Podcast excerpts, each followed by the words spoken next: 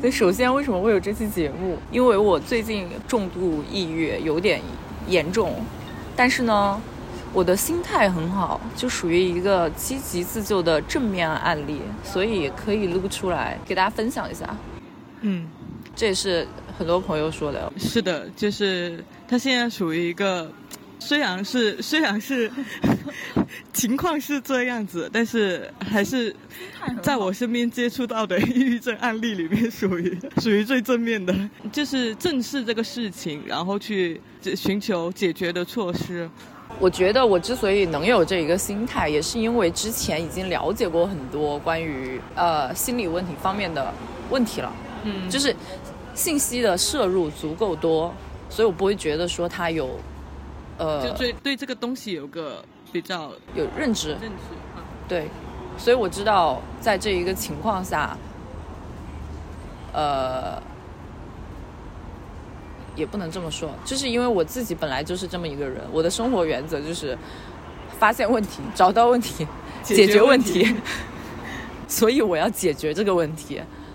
然后，因为我之前虽然了解了抑郁症这个事情，我也只能够从理性上面去尽量的理解，嗯，他们是一个什么样的情况。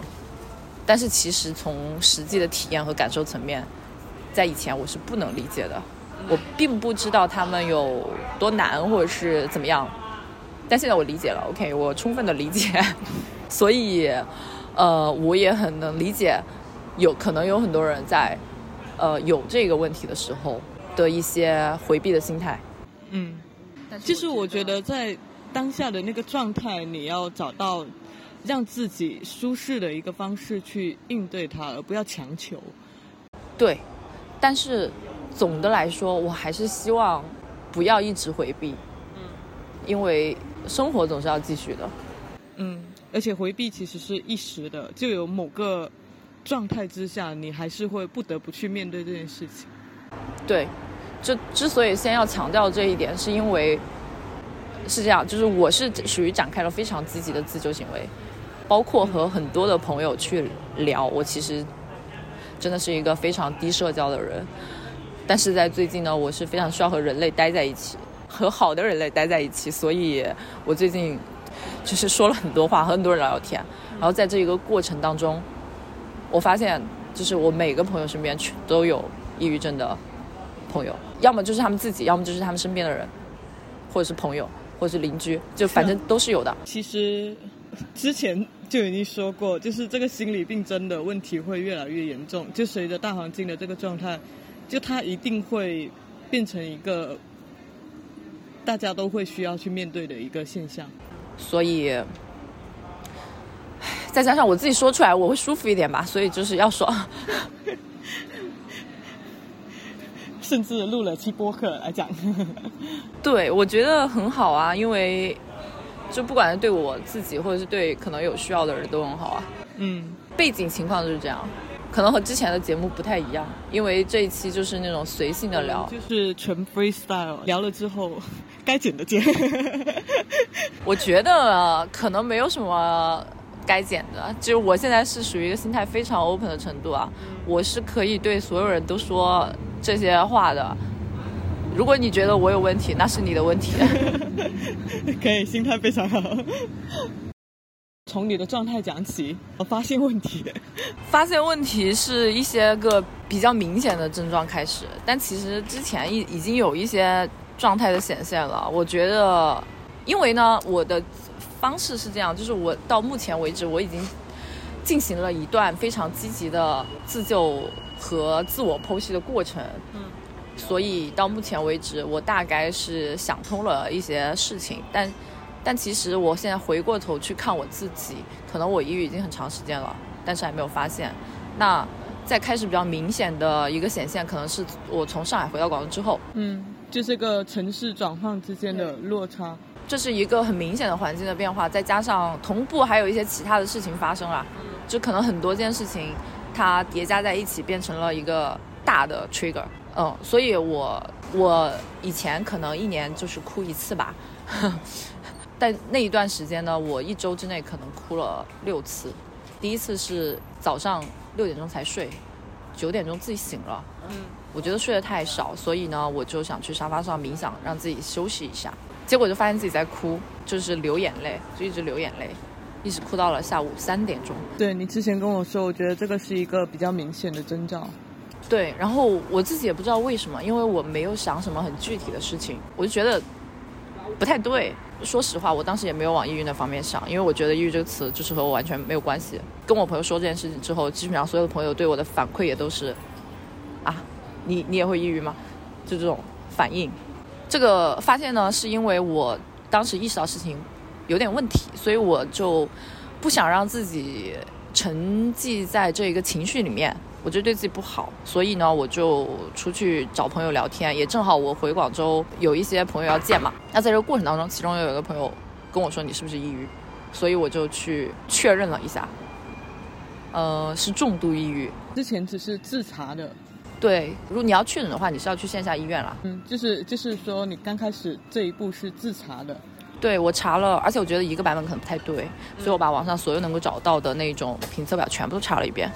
全部都是重度，这件事情让我比较惊讶，因为我觉得抑郁这件事情可能现代人或多或少都会有一点，嗯，但是重度抑郁和我产生关系，我觉得我非常的想不通，嗯，然后我也是因为这个事情又抑郁了一段时间，因为抑郁而抑郁了，本来就会加重自己的焦虑，特别是像你很想尽快的去解决它这件事情，本身就会带给你心理负担，对。Anyway，反正最后我是，反正最后我是展开了一些积极自救的行为，就比较积极的展开这一个行为是在假期嘛，因为正好有比较多时间去和朋友聊。嗯。嗯，有朋友就建议我去找心理咨询师，我当时本来一开始的时候还觉得说我不需要，有点抗拒，但是后来因为这个情绪越来越不受控制，所以我觉得不行，可能还是需要行动一下，所以我也去找了心理咨询师。然后也在持续的朋友聊天，然后后面我又正好本来也就计划了去上海看网球赛，那在这个过程当中，我又可以去切换一个环境，然后包括每天和上海的朋友也待在一起，嗯，所以从放假到今天，我一直都处于一个非常高频的交流当中，和各种各样的人，包括我自己没有在。和朋友交流的时候呢，我也在自己跟自己交流。就是你可能没有过一段这么深度的去剖析自己的一个过程。对，开始从上帝视角对自己展开一系列的自我剖析，其实收获还蛮多的。嗯，就像我的朋友说的，我应该珍惜现在的这一个状态，因为我可以思考很多以前没有思考过的事情。这些思考带来的结论。或者是在其中发现的一些问题，都可以帮助我成为更好的自己。嗯，就更加深刻的认认识自己。对，我觉得这个过程挺好的。就是就是人其实有时候在一个惯性的生活状态下，他其实没有没有过多的去意识到自己的整个往来路，或者说整个周边的遭遇，怎么去塑造成了现在的自己。然后有这么一个契机，去重新观看一下自己的关系、自己的历史、自己的种种的境况，会让你发现一些就是可能没有意想到的痕迹。是的，在这一个我自我剖析的过程当中，我就发现了很多的痕迹，就有一些东西你可能会。呃，刚开始的时候，你可能会觉得说这就是我的一个取向或者我的一个偏好，对。但是你深度剖析之下，发现它可能会有一些隐藏的，就是心理动机在里面。我我觉得你不用说那么隐隐晦，我可以直接说的，我没有关系的。就是关于在你选择对象的这个层面上。没有啦，这其实很多层面啦，包括你的取向各方面，其实都会有影响。兴趣方面、每各方面可能都会有影响。包括你和你朋友交往的方式啊，也是都是的。就你对待这一个世界的方式。要说我自己分析出来为什么抑郁的原因吗？我觉得这个有点反社会。可以说没有什么，我觉得现在很很多人都是这么认为的。之前也有一个朋友跟他深度的讨论过死亡这件事情。嗯，他跟我说过自己是有很多次死亡的。呃，想法。的，就是他就是觉得没什么意义啊，人生没什么意义啊，嗯，是这样子啊，就很多人觉得人生人生就是无意义的，嗯，就我觉得这种潜意识的负面的想法，真的很多人都是这样。他算不得说是一个多负面的东西，现在负面的东西还少吗？我也其实不是特别的确认啊，但是呢，我觉得下面我要说的这段话从逻辑上来说是很自洽的。嗯，但是他，呃，究竟是不是我抑郁的一个根本原因，或者是他怎么样，我还不知道，我还要去继续跟我心理咨询师聊一下。呃，我要说什么来着？哦，我知道有很多人抑郁是因为某一些具体的原因。有些人是工作，有些人是情感。对，就是我的朋友们跟我分享了一些可能因为一些很具体的事情而抑郁的案例是很多的，但是呢，我确实没有什么特别很大程度上伤害我的这种具体的事例。嗯，所以我一开始是真的想不通。那我想通的契机，我跟我的。心理咨询师聊的时候呢，第一次聊的时候，呃，因为都是介绍我的一些个人基本的信息，那在这个过程当中呢，其实我有尽力去保持一个相对理性的状态，就好像我现在这样，就是我去客观的用上帝视角看自己的时候，我会状态会比较好，和人交流的时候状态会比较好，所以我当时想保持那个状态，这个状态对不对？呃，晚一点再说。Anyway，反正在这个过程当中，我就只哭了两次。第一次是在讲自己的家庭，原生家庭的时候；第二次呢是他在问我对于这个世界的看法的时候，然后就哭了这两次。当时还没觉得有什么，后面我不是又继续自我剖析嘛？然后我在复盘这一次谈话的时候，我就想为什么我在说世界观的时候会哭呢？这里面有问题，所以我就继续深入的想了一下。我现在觉得说我抑郁的原因来自于我觉得这个世界非常的 fucked up。然后这个想法其实也从来没有变过，就我可能从十几年前就开始这么觉得了。嗯。但当时我没有觉得，他可能有什么问题，或者是我当时还没有一些其他的，我不知道。反正呢，我一直都是觉得这个世界非常 fucked up。那为至于为什么，我觉得我也不需要多解释，大家也应该都懂，多少都有点意思。那这个世界，我觉得这世界非常的糟糕，糟糕到什么程度呢？我觉得这个世界就是应该消失。嗯，毁灭吧。我前任跟我聊这件事情的时候，我忘了我前句说什么，他就跟我说了一句话，他说：“你不能这样想，这样想的话，那是不是全世界所有人都应该去死？”我说：“对，我就是由衷的这样觉得。”对不起，我这句话可能有点反社会，但是我真的就是由衷的这样觉得。呃，所以我又想起一件事情，就是当时在看那个那个电影啊，《灭霸》那什么电影？Anyway，就是灭霸这个角色，我非常的共情他。当然，这个只是我的一个就是逻辑上面的一个想法，但是从感性层面，就是我可能又并不这么认为，因为就其实我还是有很强的一个感受的能力的。如果是真的非常冷漠的人，或者是把这个世界当成一个游戏，当成 NPC 的人，他可能会觉得这世界这么糟，没有关系啊，与我无关，我只要过好我自己就可以了。这是报复社会了，就算是就让更多人一起毁灭，绑社会人格吗？呃，对，也有可能是反社会人格，但是我觉得我没有到那个程度。但是呢，我会因此。就是因为我觉得这个世界很糟糕，我会因此感到很痛苦。在我的这个共情能力开关彻底打开的时候，我会非常的痛苦。所以我现在的状态就是我不能看任何的负面新闻。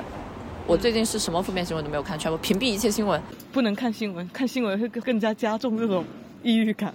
对，我这个心态在上海封控的时候也挺明显的，就是我一个人待着，封控什么的，我完全没有问题。就是不能看新闻。是的，政治性抑郁在那个阶段是很多人在讨论的一个话题。对，但当时我也没觉得我抑郁，觉得那一段时间加重了很多人对于这个世界期待它变好的一种，中了很多人的破灭感。就像你之前说的嘛，你说因为对这个世界有期待才会有失望。是，但我那段时间其实还，呃，也不是很好。但是总的来说还好，因为我对这世界也没有过什么期待。嗯。我对这个世界的看法就是它。呃，对这个这个话，我之前跟几个朋友说过，跟你有说过吗？就是我对这世界的看法，就是我的头像。嗯，有说过。小宇宙上我的头像也是一样的嘛，我微信头像也是这个。这个头像我十几年没换过了。我对整个世界的看法，就是世界是一片废墟。然后，嗯，但是大家还要为它包装成包装一个童话的外壳，但是这一个童话的本质，它就是一个恶的，它就是不好的。所以。那怎么办呢？大家还是需要一些美好的童话。但是我觉我正是觉得，就是因为这个世界很糟糕，很让人感觉很厌世，但是身边有一些朋友或者说就是人具体的人，嗯他身上的一些闪光点，反而偶尔会感动我，会打动我，他会让你觉得有点安慰。对，但也就只是安慰而已。我我先说一个点，就是我对这世界的看法其实还是不会变的，因为我觉得它就是一个 fact。但是，呃，那你面对这个 fact，我又感到如此的痛苦，我可以怎么办呢？我以前的做法就是强制 shut down 我这个共情的开关，嗯然后就会变成一个很冷漠的人嘛。嗯这也是很多人对我的评价，呃，这样会对我自己好一点。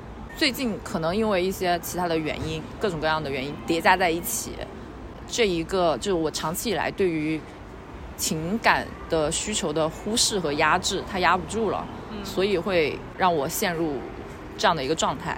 它是一个经年累月的结果，可能，所以才会一下到重度。呃，我觉得这个世界这个样子，我能做的有什么呢？我的 solution 有什么？无非就是几点。第一个，这个世界去死，which is 不太可能。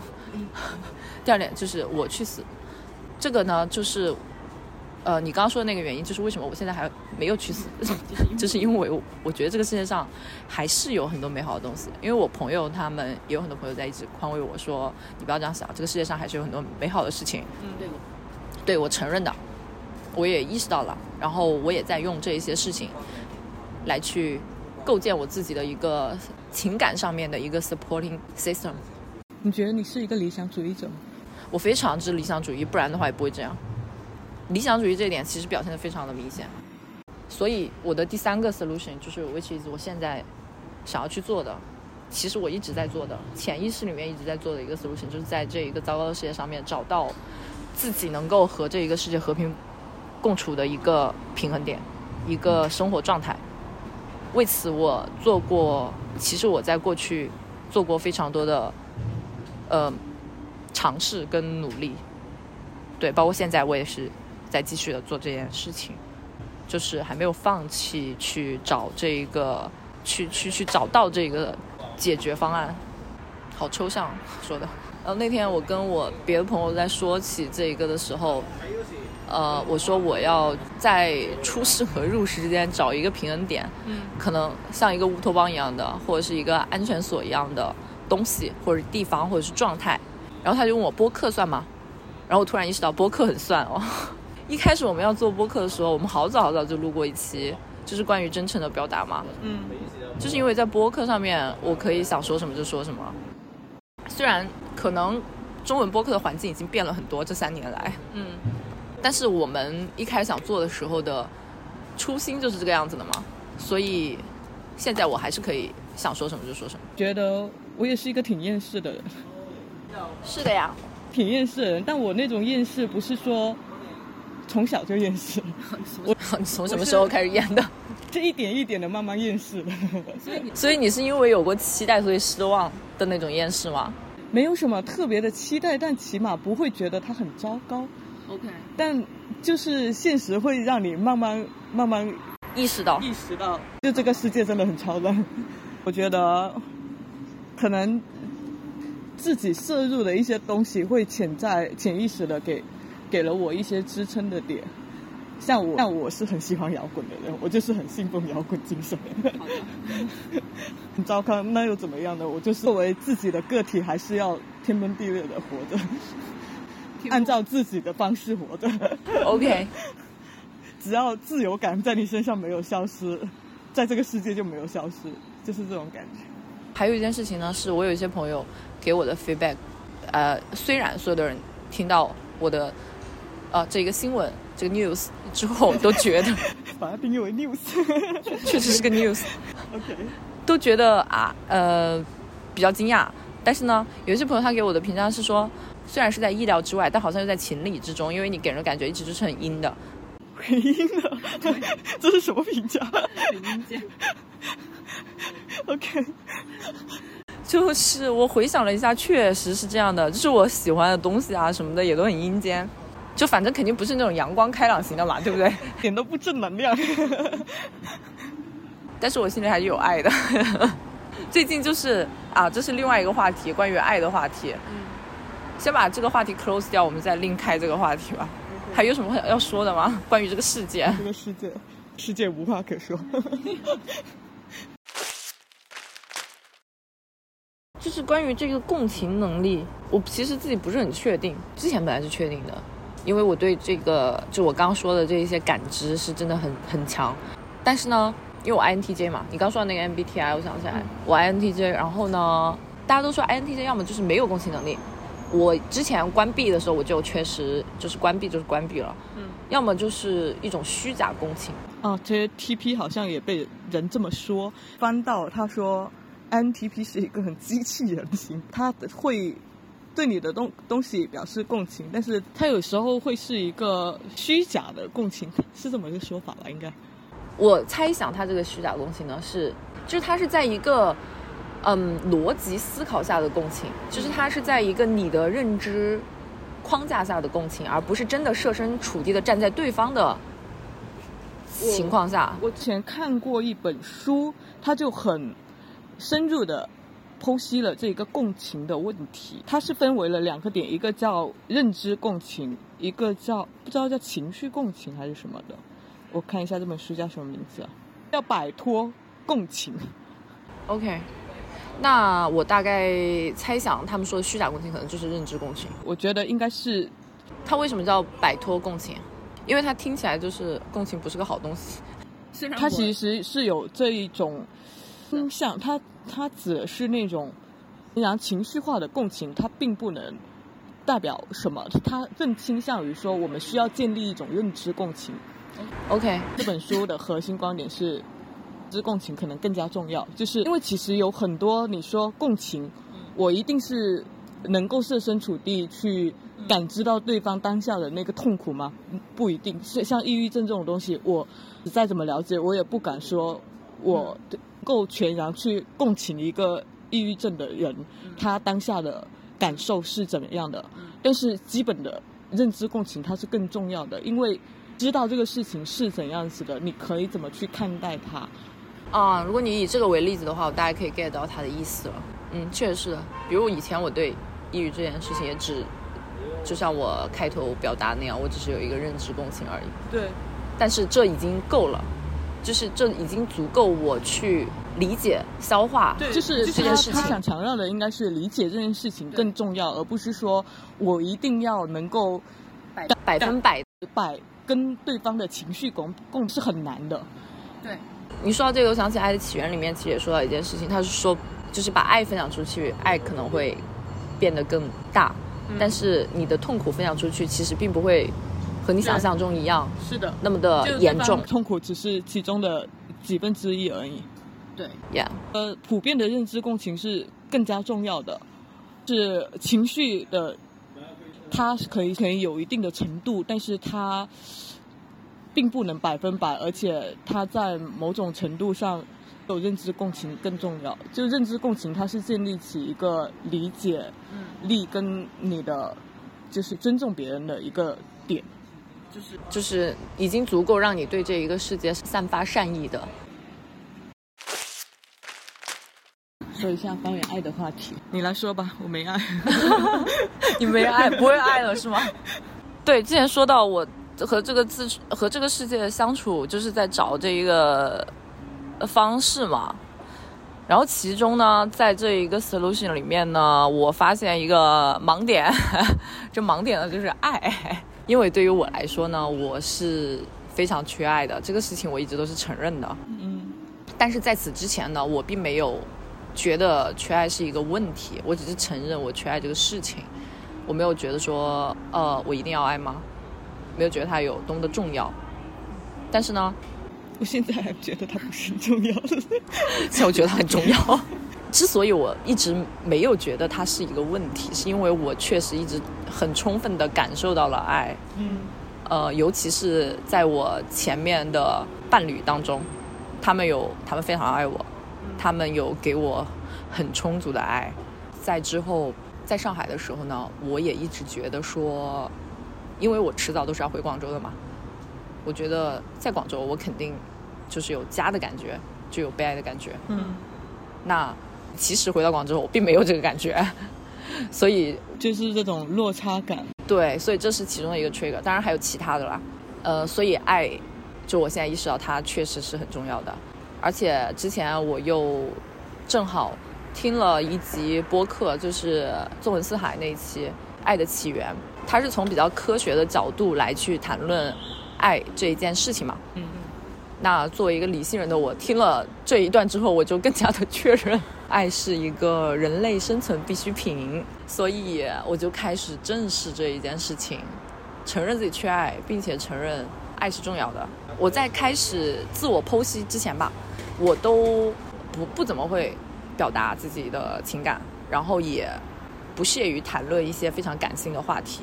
嗯包括在播客里面，其实我们我们也没有怎么谈论过，我们都是一些观点性的表达。是的，就唯一一期可能比有点情感表达的，就是那一个讲表达的那一期。对讲表达那一期，其实也有点别扭然。后我们受众会不会觉得一直在听两个 AI 聊天？听到这里可能会觉得，哎，怎么回事？我过去听了什么？怎么回事？是换了两个人吗？对，但是呢，我现在就是一个，就是一个完全推翻，好吧？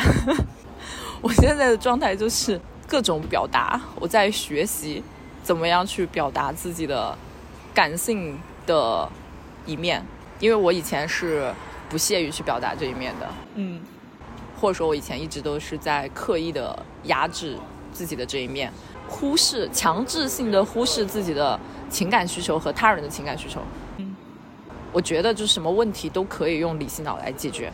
嗯，就是这么。当然，我也可以去共情一些感性的东西。不是说我之前可能一年哭一次吗？那哭的那一次，可能就是为了让自己排排毒，找一些特别感性的东西来看一下。嗯这个时候我会哭，就是我还是可以共情，但是我就不会特意的去表达，你也不会表达。觉得我感性的点，很多时候都在我看电视剧、看电影、看书，嗯人的表达确实不会。对，那个开关是关闭的，你要向我学习，好吧？我现在打开了，很难的。我知道很难的。我觉得我对于这个层面的表达是很笨拙的，我承认这一点。我以前也是的，呃，可能从那是几年前，七年前，就是从我和我前前任在一起之后，我才学会如何在亲密关系当中表达爱，但是也仅限于亲密关系之中，但表达的蛮熟练的，多亏了我的前前任。是你表你在亲密关系里面表达是驾轻就熟了。对，驾轻就熟。但是除了这一个关系之外，在其他的层面是完全完全不会。嗯所以最近在呃我在学习嘛，最近我就是在学习这一件事情，当然也不用刻意去做啦，只是因为正好我有这么一个契机，我就可以很自然的去做这件事情。然后我在做这件事情的过程当中，就很多朋友都很意外，直接听完那期播客发了，对，就听完《爱的起源》开始狂发群发，爱你。本人也有幸收到一个。我 给谢润也发了一个，然后谢润当时的反应就是怎么突然开始表起白来了。另外一个朋友他线上也没说什么，他大概是被我搞懵了，因为我从来没有做过这样的事情，是确实没有做过。到线下他见我的时候，他还说：“对啊，这一点都不担心。”我在想你当时怎么了？怎么回事？遇到什么事情了？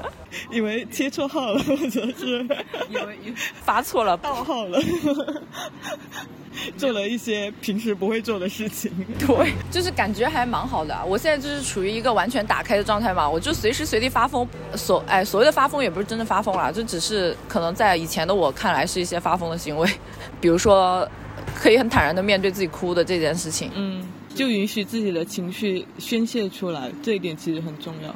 我以前可能会回避自己在人前哭，在任何人面前哭。我已经好多年不做这种事情。我之前也是的，其实一年哭一次，躲起来基本上悄悄哭。但现在我就是很坦然。我现在我在上海的时候，不是跟很多朋友聊吗？大部分情况下，我处于一个 AI 状态去聊自己的这些事情，都还 OK。但有一些时候，呃，就举几个具体的例子，我好像也跟你说过，就不管是好的还是不好的吧，反正就是在跟有一些朋友，比如说在外面吃饭，呃，我看到有人一个人过生日，其实人家也挺开心的，但是我就会往最坏的方面想，或者是我可能自动带入了自己之类的，嗯，看一眼就哭。就你的情绪是处于一个非常打开的状态，然后再看到这种情形的情况下，你就带入了自己的那个感受。对，或者是我会，我不知道是带入自己呢，还是会想到最坏的一面。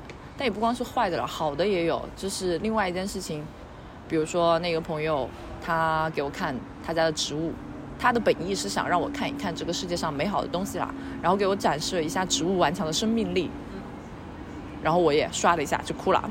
当然，这个时候我是有感受到，看到他背后的善意。对，还有一方面是我也确实感受到他想要传递给我的这一种生命力，我可能也是受感动于这一种生命力。嗯，反正就是哭了，然后我也很坦然，我就就就是哭了，当着朋友的面，当当着不认识的人的面也就哭，不管。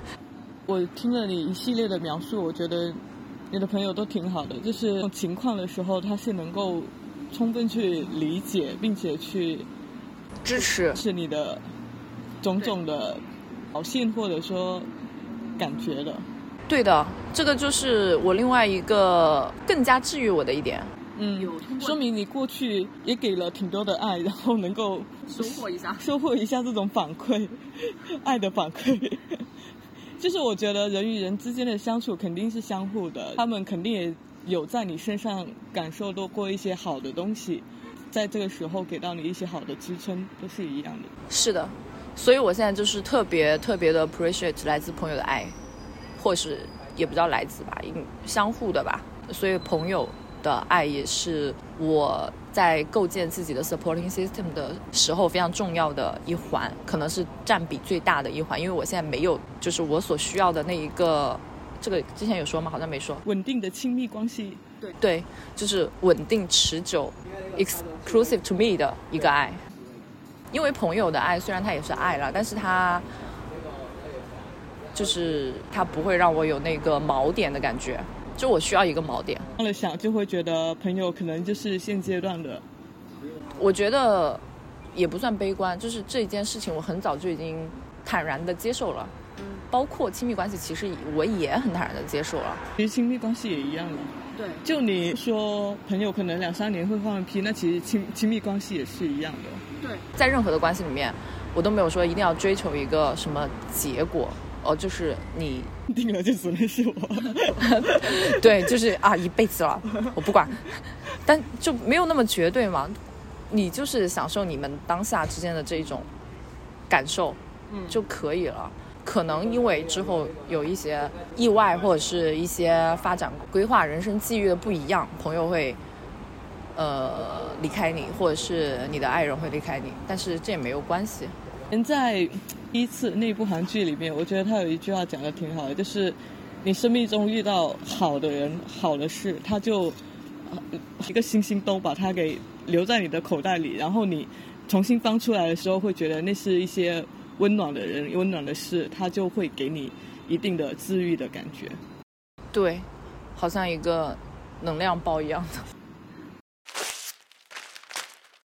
那天跟静聊的非常的，就像两个机器人在聊天一样，AI 模式。因为他本来就很 AI 啊。我想起来，一开始呢是说在上海不是见了很多朋友嘛，和他们聊下来之后，他们给我的正反馈其实是超出我的预期的，嗯，大大超出我的预期。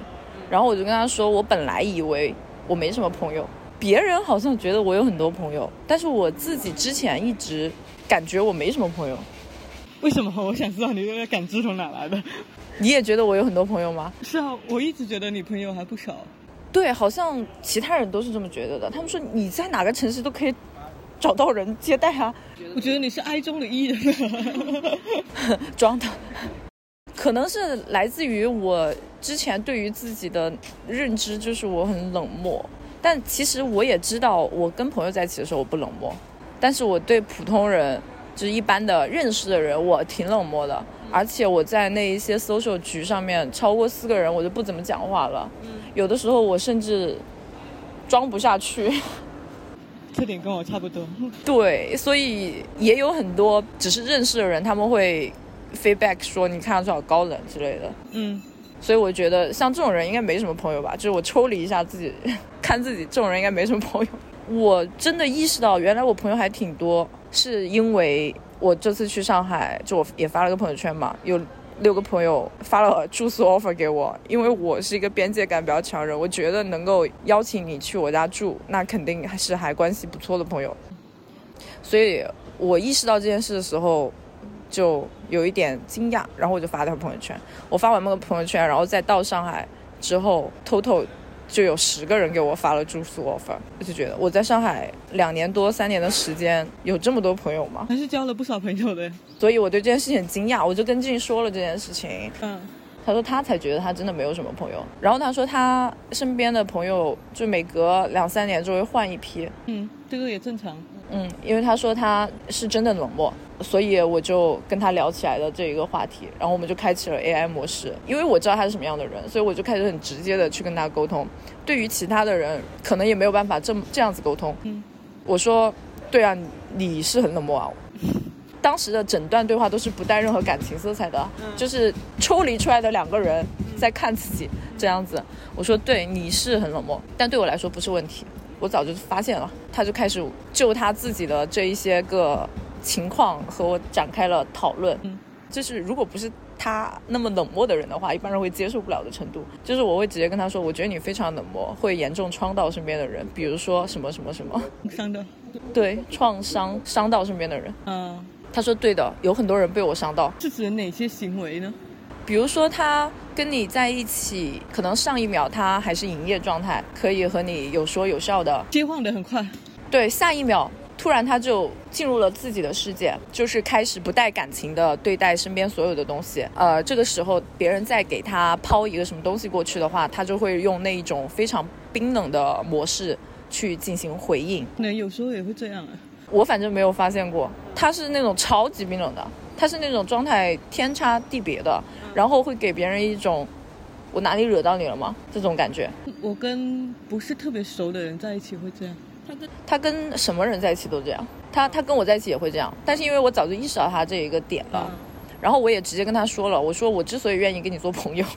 是因为什么？呃，是因为他在有一些无意识状态下面流露出来的那一种天真可爱的状态。嗯，而且还有一点就是他说话很直接，这一点可能和他的冷漠是直接相关的。但是我喜欢这种直接的沟通方式。至于他冷不冷漠的这一个点，我本来就是一个不怎么就是一直忽视自己情感需求的人嘛，所以所以对于我来说也伤不到我。然后我会继续跟他说，这个是后面说到的。说到别的问题的时候，我说，而且会加重你创到身边的人的一点是，你会非常的需要证明自己的正确性，为了维持这一个你的正确性，甚至不惜去篡改事实和记忆。嗯，然后就给他举例子，有些人会这样，他不会觉得我在说他，我也确实不是在说他，我不是在批评他或者怎么样，我只是很客观的在说一件事情。呃，所以他也可以很坦然的去想这一个事情，然后再去归因，呃，也确实是有原因的，就类似于这样的讨论，讨论一晚上。我觉得人有时候就是复杂的，就是你跟非常熟的人相处，跟是一般认识的人相处，还有跟完全陌生的人相处，有时候有时候可能完全是几个不同的状态。对啊，我我跟不同人相处就有不一样的营业模式。嗯然后他说他是把身身边这个世界上所有的人都当 NPC 的，呃，我觉得我在某种程度上也是的，但是我会有两种，一种就是萍水相逢，或者是只是认识的人，或者是大部分工作接触的人，他们就是我人生当中的 NPC，我根本不会去 care 他们怎么想。还有一些可能是有一些深度交集的人，那对于这些人，如果可以做我自己的话，我就做我自己。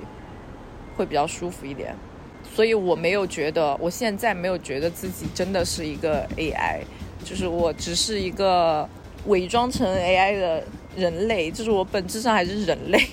然后净说他是一个装成人类的 AI，但是我觉得也不一定，因为他其实也是有情感需求的，就是他还是渴望有自己的家的。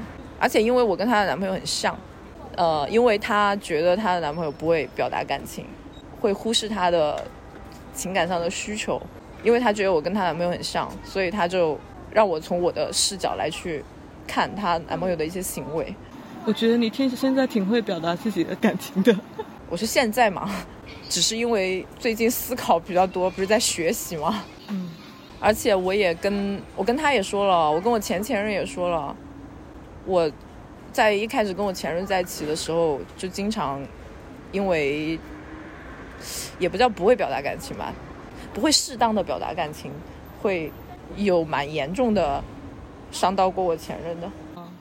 就我在跟他一开始的时候，我会非常直接的把我之前的一些个经历和我现在内心的想法。以及我的前前任对我是多么的重要，这种事情 毫无保留的说出来。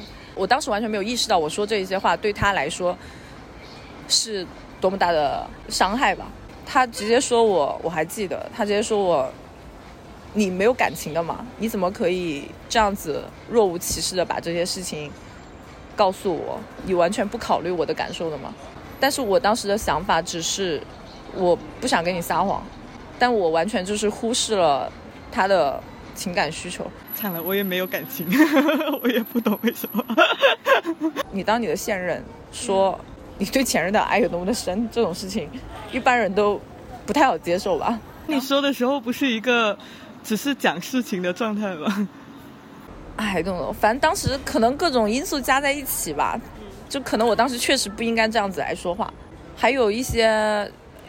其他的例子就有一些什么分歧，或者是有一些什么误会之类的。因为当然你可以理解，就是我们能够理解或者是觉得很正常的一些事情，可能一般人觉得没有办法理解。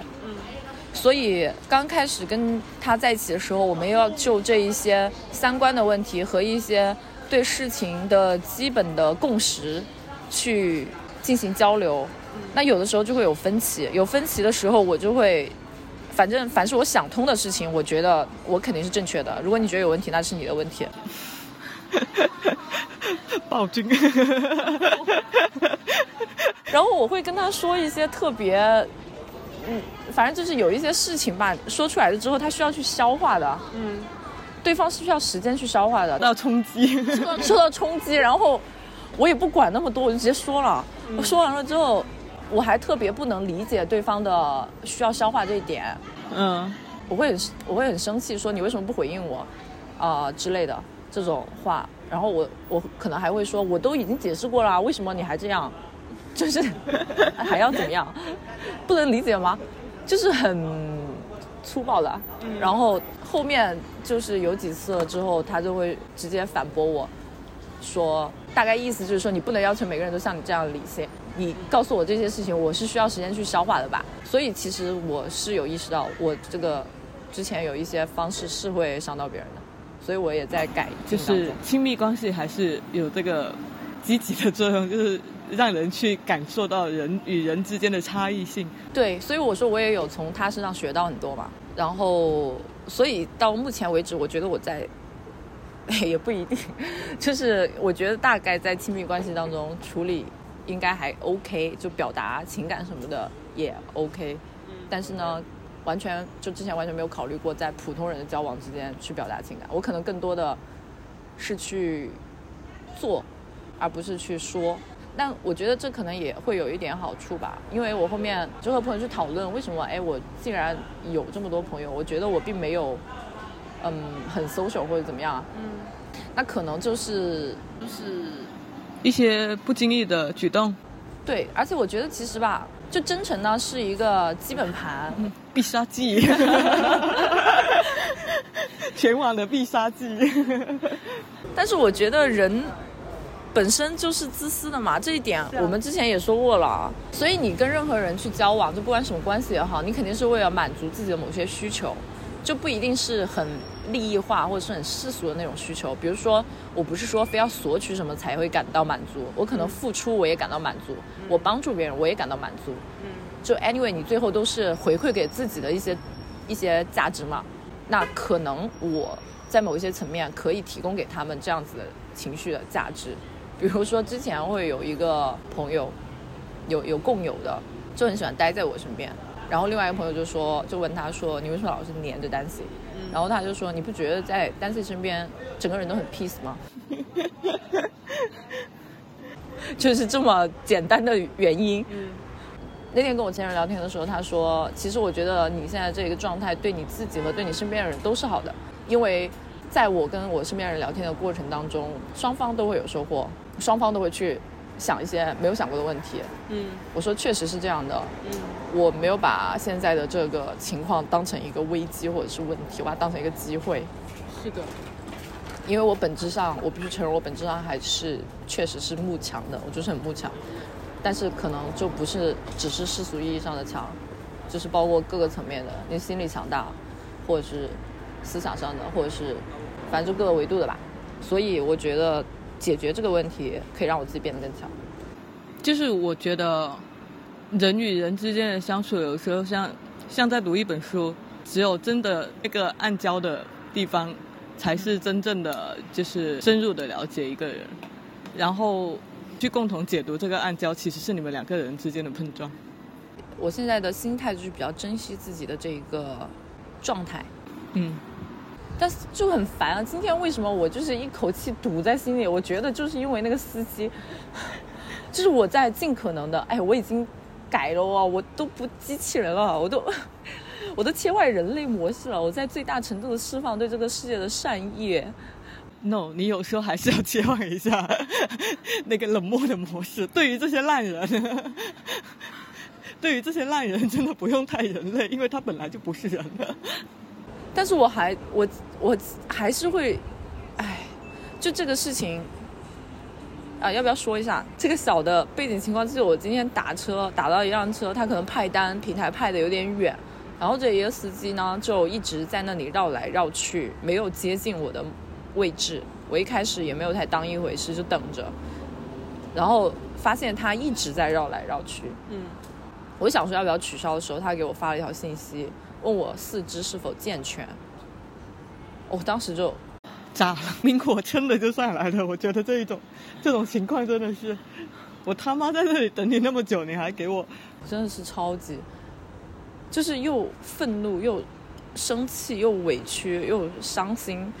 我站在那个大街上，嗯，眼泪唰的一下就下来了。不知道，就你现在属于情绪很打开的一个状态，但。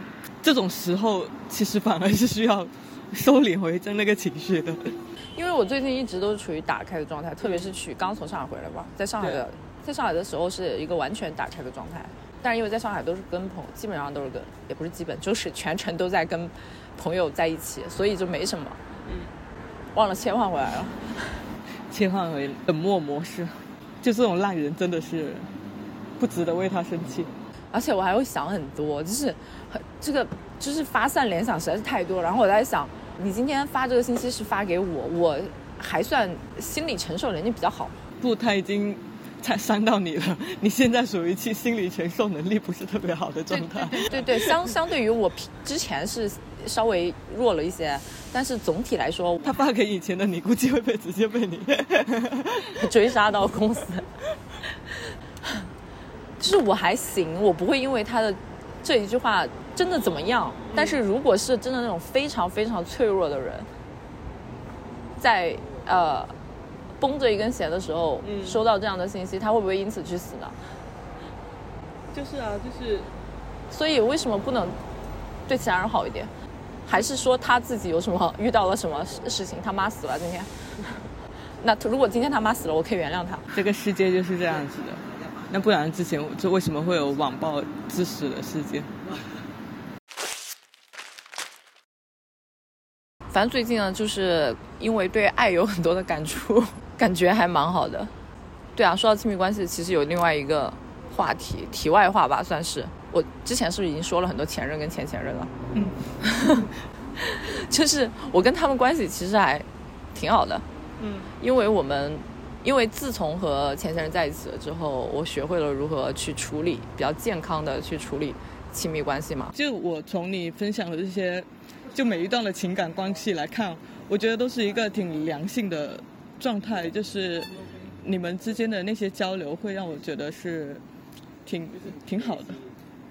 因为我们在一开始的时候就已经就一些比较严肃的事情达成了共识，所以在这个基础上面不会有什么太大的问题，所以我们分手也可以分得很和平。你已经是我少有的见过的能够跟前前任、前任都相处的很好的人。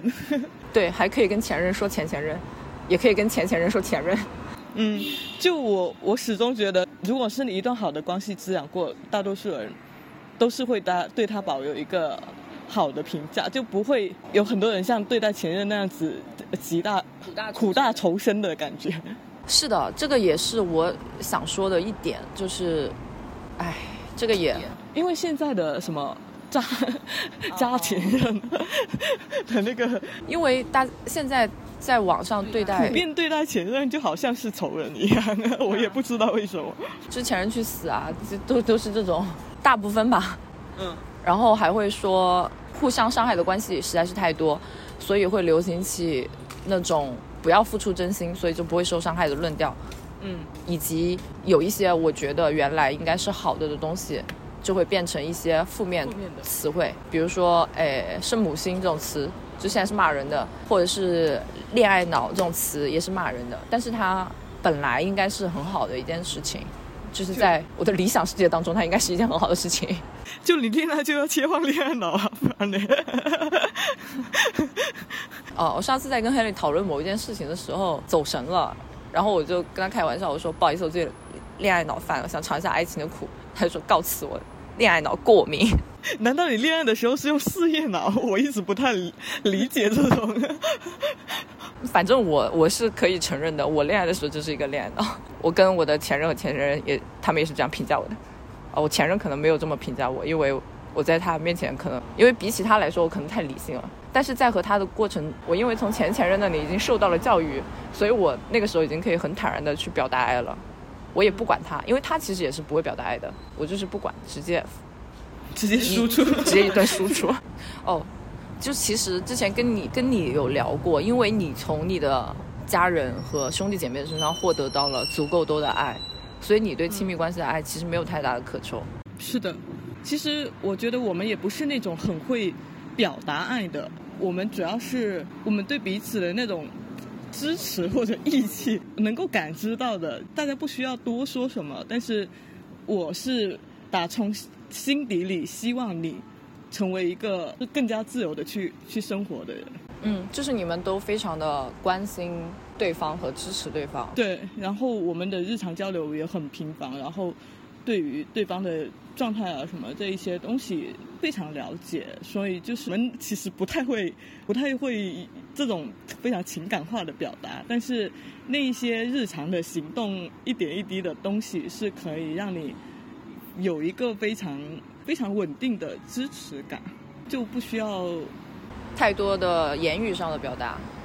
嗯，就其实没有太多言语上的表达，但但其实我们更多的是价值观层面的。我兄弟姐妹是有四个嘛，我哥跟我弟他们都是，他们都是，你只过自己想过的生活就，你不需要去迎合什么上的各种价值观念，各种其他人对你的绑架，需要去做什么决定，这个层面是 totally 我们是能达成共识的。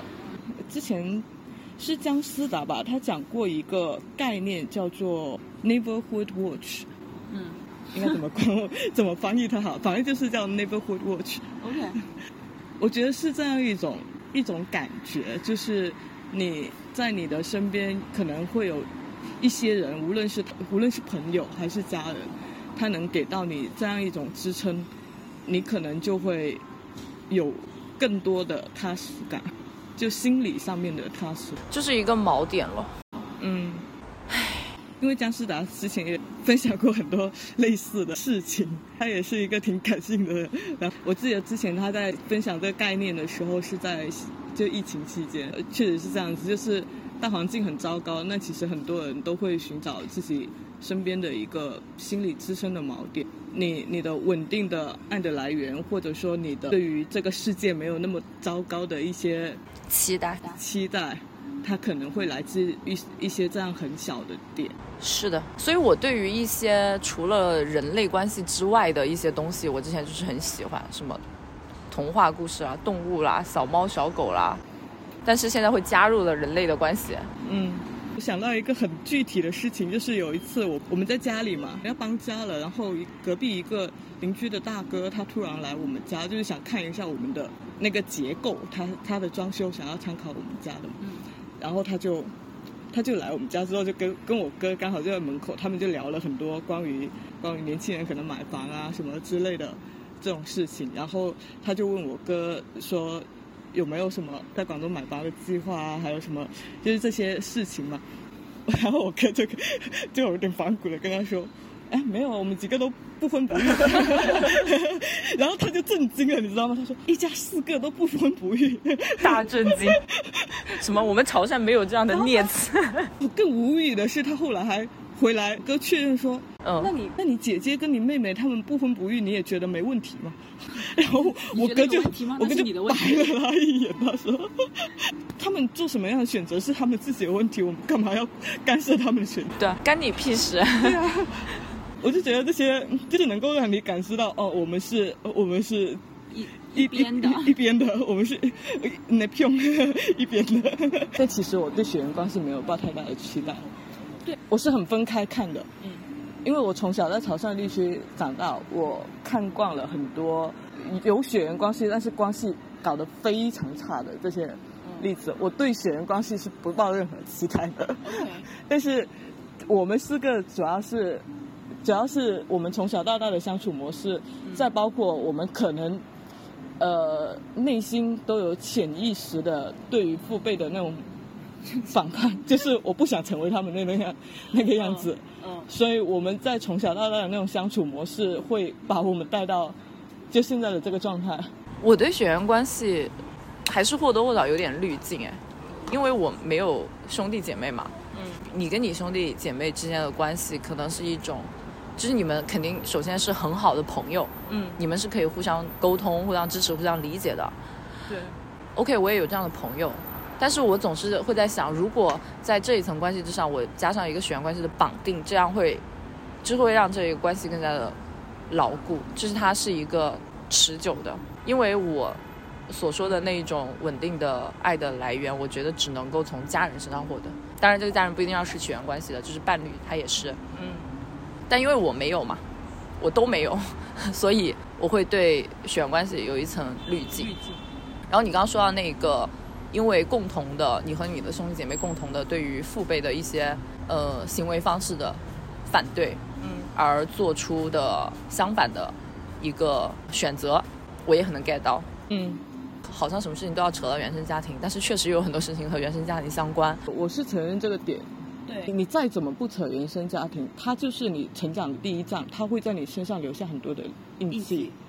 对，但是这一个留印记的方式又会有很多种，因为我有看到很多人，他们从，呃，就原生家庭对你或多或少有一些负面的影响。嗯，很多人都是会有一些负面的影响，但是有一些人，他在这个负面的影响下，他带来的可能是对于他的父辈的一些行为的 copy。但是你们做的是。相反的选择嘛，其实我觉得是要有意识，你才能做出相反的选反的选择。我也是一种很有意识的相反的选择。为什么？是啊，我就觉得你其实，在亲密关系里面，你就一直在反叛你父母之间的那个相处模式。对的，对的，就是 totally 完全相反。跟你说到原生家庭这个点，就再怎么避开，我还是觉得它影响了超级多的人，就特别是在中国这种呃这种教育模式之下。我记得非常清晰的一件事情，就是我们高中的时候，女生宿舍嘛，嗯，然后我有一次，有一次也不知道是什么契机，网上聊天的时候，有一次是大家都非常坦诚的分享自己家庭的一些事情，嗯，那天晚上真的整个宿舍都在爆哭，但是几个人来着，六个人还是八个人，几乎有。一半以上的女生都在原生家庭里受到极大的伤害，有一些可能就是父母持续不断的吵架，甚至拿刀啊什么的那一种，对小孩子造成很大的心理阴影。哦，这种事情在我家司空见惯。对啊，就是就是这种事情很多，然后有一些就是父母已经在那个离婚的锚点，然后就每天不断的吵架。我从小到大听到的女女生分享这方面的事情非常多。是是很多。唉，怎么说呢？就在我们这一个教育环境下面，所有人教的都是你如何成为一个精英。OK，所有的人都是在教育你如何啊，教育你的理性脑如何成长。OK，成长的挺好的，但是没有教育你怎么样去爱，怎么样去怎样去进入一段亲密关系，怎样去处理一段亲密关系，怎样去做父母。就就真的这一点其实挺挺有问题的，就很多人都在都没 get 到我要怎么去成为一个好的父母之前，就已经成为了一个父母，成为了别人的父母。我不婚这件事情也从很早就开始，从我毕业之后，我就基本上已经想通了这个事情。但是呢，我不会对别人说。我觉得你很你很多时候去讲这件事情的时候，大家都会以一个你为什么不婚，你是不是有什么原因，你是不是在亲密关系受到什么伤害，你是不是怎么样，呃，或者说你。呃，就无论你什么时候，你你哪个年龄段去讲，你可能年轻一点，可能我刚毕业的时候我讲这件事情，他会觉得说，哎，你现在还这么小，你现在这么想，你之后不一定。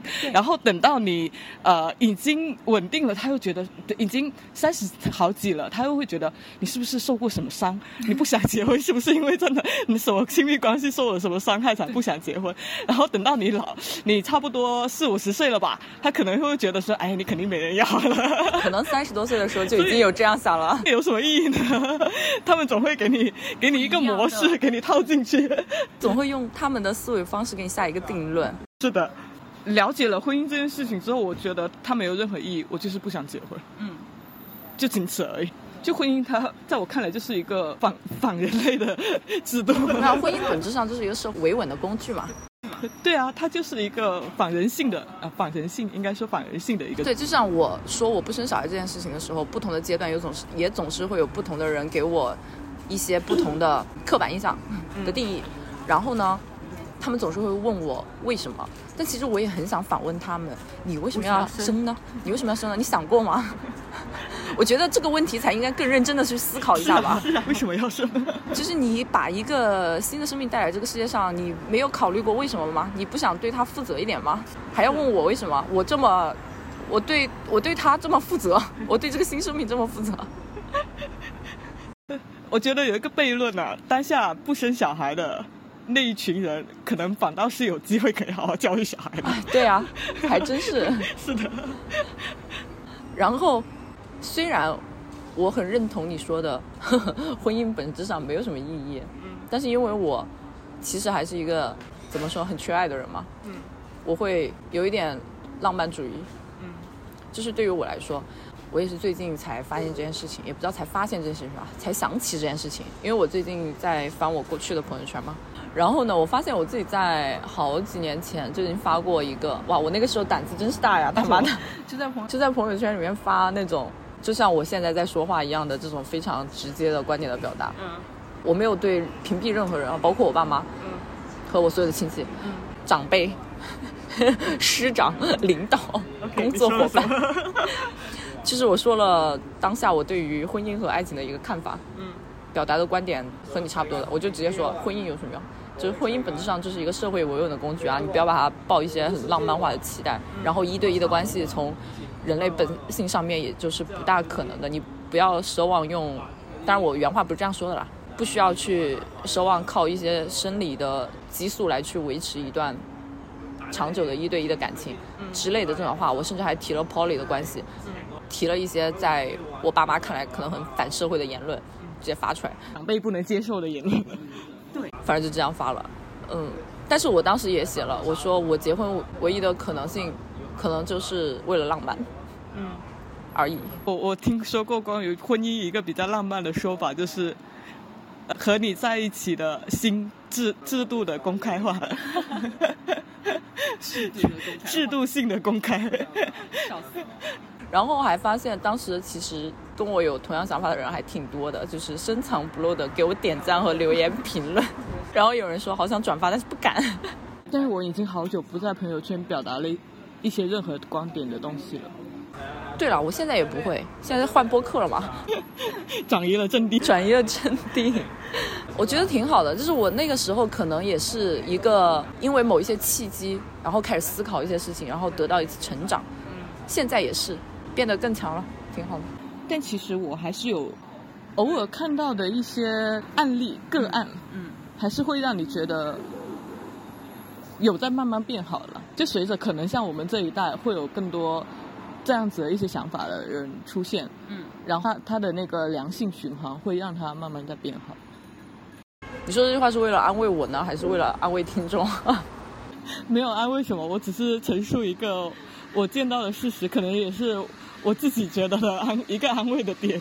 安慰自己，我有的时候跟别人说一些话，其实也是说给自己听的，在不断的去说一些话的过程当中，去加深自己的一些信念感。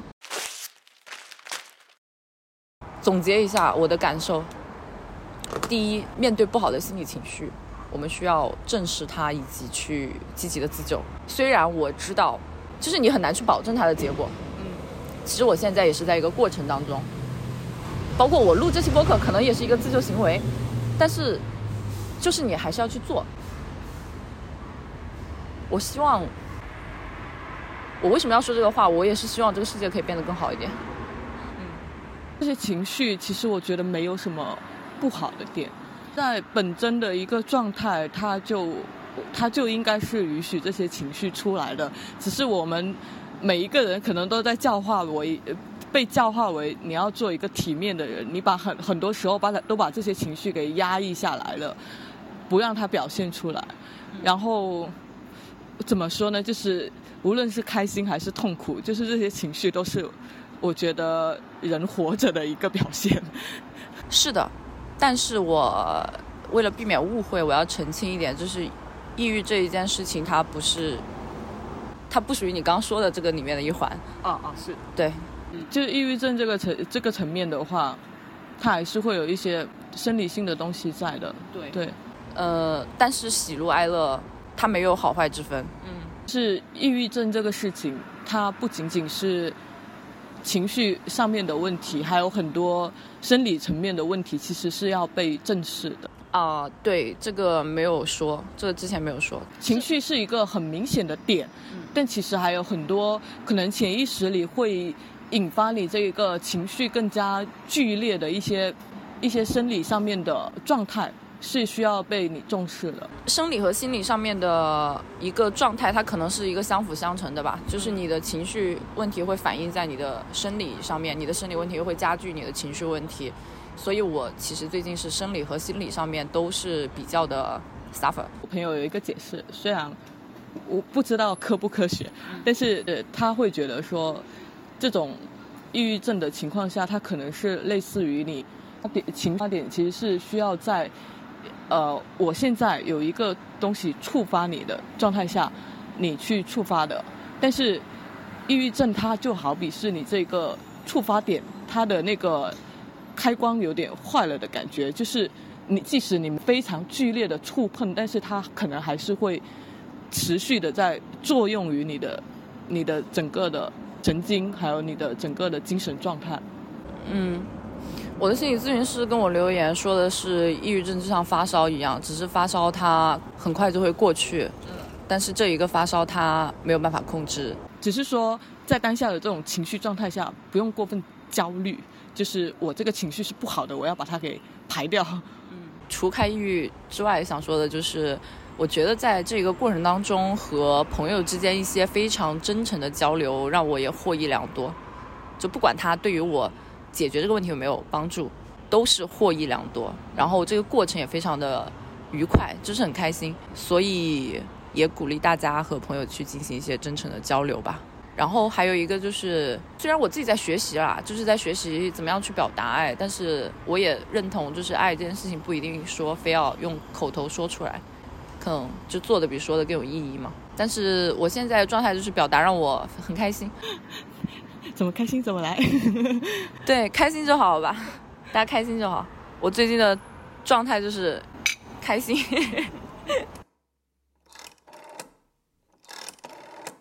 Hello，你正在收听的是由 Dancy 和 Sharon 主理的播客节目《拆盒子 Watch Outside》。如果你喜欢我们的节目，可以去苹果播客给我们好评，让更多的人听见我们的声音。也欢迎到我们的便当盒进行打赏支持。更多互动方式以及我们节目中提到的所有信息的详细补充，都可以在节目的 show note 中找到。我们的固定网址是 watch 横杠 out 横杠 side dot com，欢迎到这个地址来找我们玩。我们推荐你在苹果播客、小宇宙。Google Podcast 等泛用型客户端收听，也可以在网易云音乐、QQ 音乐、喜马拉雅等平台找到我们的节目，搜索“餐盒子”即可。感谢您的收听。